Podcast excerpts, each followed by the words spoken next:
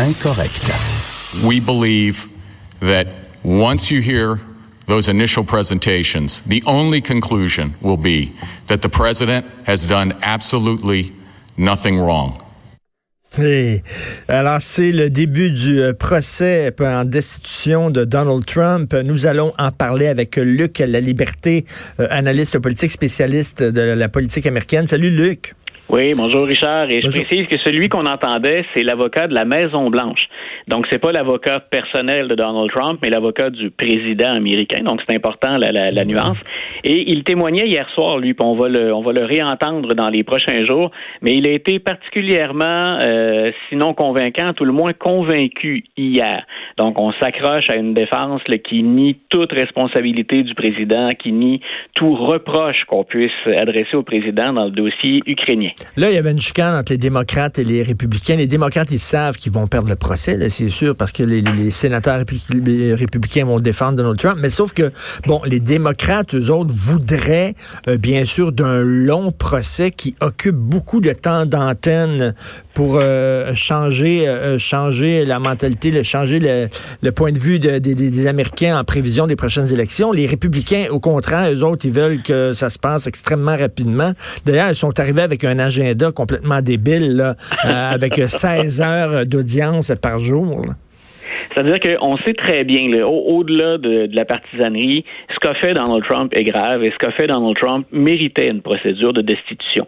Donc, on, peut jouer, bien entendu, sur de grands principes. Le jeu des démocrates, il est plus clair dans ce cas-ci. Euh, écoutez, si, si, euh, si on va pas au bout de la procédure et qu'on n'entend pas de nouveaux témoins, puis il y a de nouveaux éléments de preuve qui ont été ajoutés il y a, pas longtemps, les démocrates disent, ben, à quoi finalement ce, ce procès-là va tourner à la blague si on ne tient pas compte de l'ensemble des informations. Bien entendu, tu as tout à fait raison. La, logique de Mitch McConnell, qui est le meneur des républicains au Sénat, la logique de Donald Trump, c'est nous, on fait un discours sur l'état de l'Union. Le 4 février prochain, le président fait ça. Habituellement, c'est à chaque année. Il s'adresse aux deux chambres réunies pour faire le point sur l'état de l'Union américaine. Et ce qu'on voudrait du côté républicain, ben, c'est enlever cette procédure-là des pattes de Donald Trump avant le 4 février. Et le calendrier de Mitch McConnell, il s'explique comme ça. Hier, déjà, ben, il, a, il a fait euh, il a posé un geste qui peut être considéré comme une ouverture, mais c'était déjà calculé. Il a ajouté deux journées de plus de témoignages, une pour les démocrates et une pour les républicains. Il ne reste qu'un enjeu. Hier, c'était très clair qu'il y a très peu d'ouverture du côté républicain, mais il ne reste qu'un enjeu, puis tu l'as assez bien résumé. Euh, Va-t-on entendre de nouveaux témoins? Et ça, il y a des républicains, il y a des républicains qui le souhaitent. On dit, ben, quelque part, c'est notre façon à nous de montrer patte blanche, ou de montrer qu'on est ouvert. Euh, en même temps, bien entendu, ben, on ne contrôle pas le témoignage de ces gens-là. Entre autres, John Bolton, qui est l'ancien conseiller à la sécurité nationale du président Trump, euh, c'est un peu ce qu'on pourrait appeler un loose cannon hein, dans ce dossier-là. C'est imprévisible, c'est un joker. On ne sait pas si ce qu'il va dire peut être incriminant pour l'administration ou encore s'il va faire preuve de solidarité. Mais dans les deux cas, on ne sait pas trop, j'ai l'impression, comment jouer avec cette patate chaude-là. On discute même, Richard, pour te montrer jusqu'où on est prêt à aller dans ce dossier-là. Euh, on avance même, c'est des rumeurs, mais assez sérieuses, qui disent que les démocrates seraient même prêts à échanger un témoin pour un autre. C'est-à-dire, donnez-nous John Bolton, qu'on veut absolument attendre, et en échange de ça, nous, on va demander à un des deux Biden de témoigner. Parce qu'on rappelle, on se rappellera que le président Trump, lui, euh, est embarqué dans ce qui, jusqu'à maintenant, est une théorie du complot, mm-hmm. qui dit que Joe Biden et son fils Hunter ont comploté ensemble. À l'époque où le, M. Biden était vice-président, il, euh, son fils se serait servi de ses contacts pour exercer du chantage et faire plus d'argent avec la compagnie gazière pour laquelle il œuvrait à ce moment-là. Donc, les démocrates seraient même prêts à dire, écoutez, on veut entendre Bolton, puis on vous donne, on vous livre un des deux Biden en échange. OK.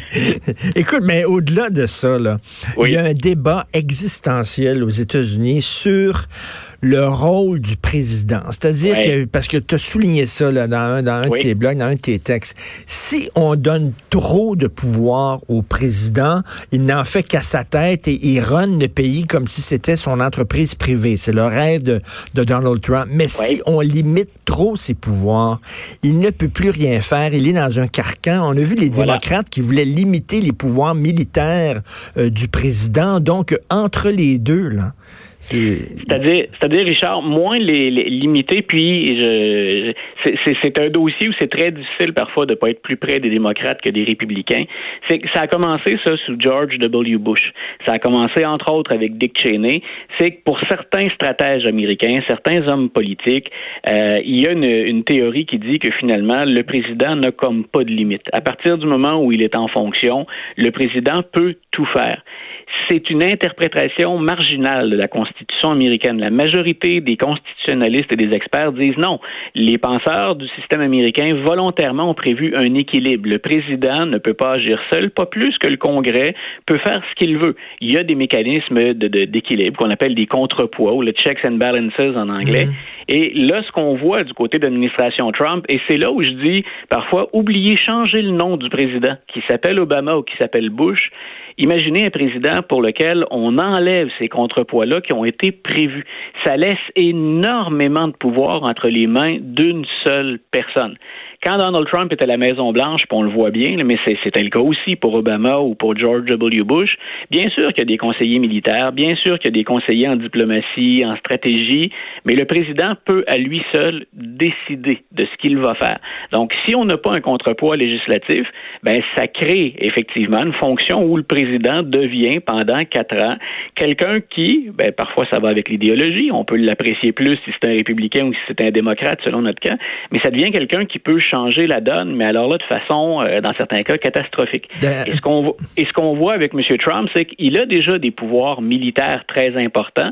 Ce que le Congrès a voulu lui rappeler dans le dossier ukrainien, entre autres, c'est, ben attendez un peu, vous jouez avec un budget, vous jouez avec 400 millions de dollars sur lesquels c'est le Congrès qui a le dernier mot. Vous devez passer hmm. par nous pour gérer cet argent-là. Mais Donald Trump pense comme euh, Richard Nixon. On se souvient à l'époque du Watergate, on reprochait à M. Nixon de, de, de faire de l'écoute électronique, de l'espionnage et tout ça, des activités illégales. Et euh, il disait, mais quand c'est le président qui fait ça, ça devient légal, comme par magie. Voilà, the president can do no wrong. Exactement.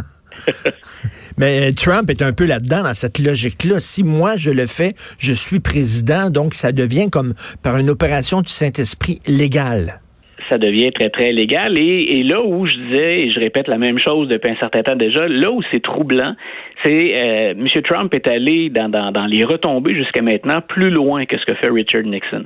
Pour Richard Nixon, on parlait de politique intérieure, on parlait d'un parti rival quand on parle d'écoute électronique. Dans le cas de M. Trump, on a autant en politique intérieure qu'en politique étrangère des gens qui se retrouvent derrière les barreaux pour avoir enfreint la loi. Et ce qu'ils disent eh généralement, c'est on le fait à la demande de Donald Trump. Donc, autant sur la scène internationale qu'au plan, par exemple, d'avoir enfreint la loi électorale c'est le cas de son ancien avocat personnel, on en a six qui sont derrière les barreaux. C'est du jamais vu dans l'histoire américaine. Et moi, quand je pense au-delà de Donald Trump, c'est ben, si on pardonne tout ça, ou si on, passe la, la, par-dessus tout ça, qu'on nettoie puis qu'on laisse pas de traces, qu'est-ce qu'on va pouvoir reprocher aux, successeurs de, Donald Trump? Est-ce qu'il y aura des limites? Est-ce qu'on est en train de faire éclater finalement l'ensemble des balises qu'on croyait très solides pour éviter un abus de pouvoir? Il y a ça dans la balance aussi. Qu'on aime ou pas Donald Trump, il faut aussi penser à l'institution à moyen et à long terme. D'ailleurs, tu parlais de check and balances et que le président est sous surveillance. Les gens ne savent pas ça, là, mais le, le, le, premier ministre canadien a beaucoup plus de pouvoir et de marge de manœuvre que le président des États-Unis? Tout à fait, parce que surtout dans, ben, moins là, parce qu'on est dans un gouvernement minoritaire avec M. Trudeau, mais dans un gouvernement majoritaire, puis considérant la ligne de parti, puis ici la ligne de parti, elle est claire, elle est nette, sauf certains votes où le chef, le premier ministre, va dire, ben écoutez, je, je délie finalement euh, mes, mes, mes, députés de, de, de, la ligne de parti. Mhm. Euh, aux États-Unis, le président, effectivement, avec la Cour suprême, puis avec la Chambre des représentants et le Sénat, il a parfois les mains attachées dans le dos, littéralement. On le vu clairement sous Barack Obama, qui après les deux premières années ne pouvait plus compter sur une majorité démocrate et, on, a stagné dans plusieurs dossiers, puis même reculé. Si on était pro-Obama, on, est, on était déçus. Aux États-Unis, M. Trudeau, quand il est au Canada, pardon, quand M. Trudeau était majoritaire, ben on l'a vu dans plusieurs dossiers, dont celui hein, des, des, des pressions qu'on aurait exercées pour protéger euh, SNC-Lavalin. Mais on a vu à quel point le premier ministre peut avoir énormément de pouvoir, plus que la contrepartie américaine. Euh, écoute, ça va durer combien de temps ce procès-là? Euh, si on se, si l'agenda euh, est respecté du côté républicain, on en a pour, écoute, euh, la fin de la semaine prochaine. Il y a des bonnes chances que ce soit terminé début de la semaine suivante. Sinon, puis on verra. Le, le, le, seul punch qui reste, parce que hier, ce qu'on a fait, c'est que la décision, le problème épineux des, des, nouveaux témoins, on a reporté ça. On a dit, on va entendre l'argumentaire des de ceux qui attaquent le président, l'argumentaire de ceux qui le défendent, puis ensuite on verra si c'est nécessaire de faire appel à de nouveaux témoins. Donc grande question qu'on pensait régler le tard la nuit, ben cette nuit, euh, on l'a reporté à la fin des témoignages. Donc d'ici six jours, on va se prononcer sur les témoins. S'il n'y en a pas, on va voter très très rapidement. Puis Donald Trump va effectivement être libéré de la procédure quand il va se présenter devant tous les élus au Congrès. Et en terminant, je sais que tu aimes beaucoup la culture. Tu es un gars de culture, Luc. Terry Jones des Monty Python qui est mort à 77 ans. Moi, je suis un fan fini ah. des Monty Python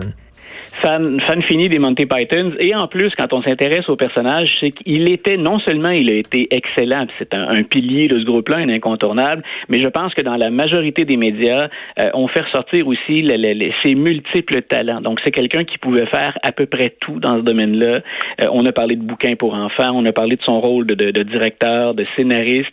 Donc, quelqu'un d'une très, très grande culture, puis dont le talent avait de multiples facettes. Alors, comme toi, je suis un brin en, deuil ce matin. Ah oui, ah oui, les Monty Quand même. Mais au moins, il reste, il reste Rick Edel puis euh, toute, euh, toute l'autre gang. Merci beaucoup. Oui, merci Luc La Liberté. Bonne semaine. Une bonne journée, Richard. Bonne semaine à toi aussi.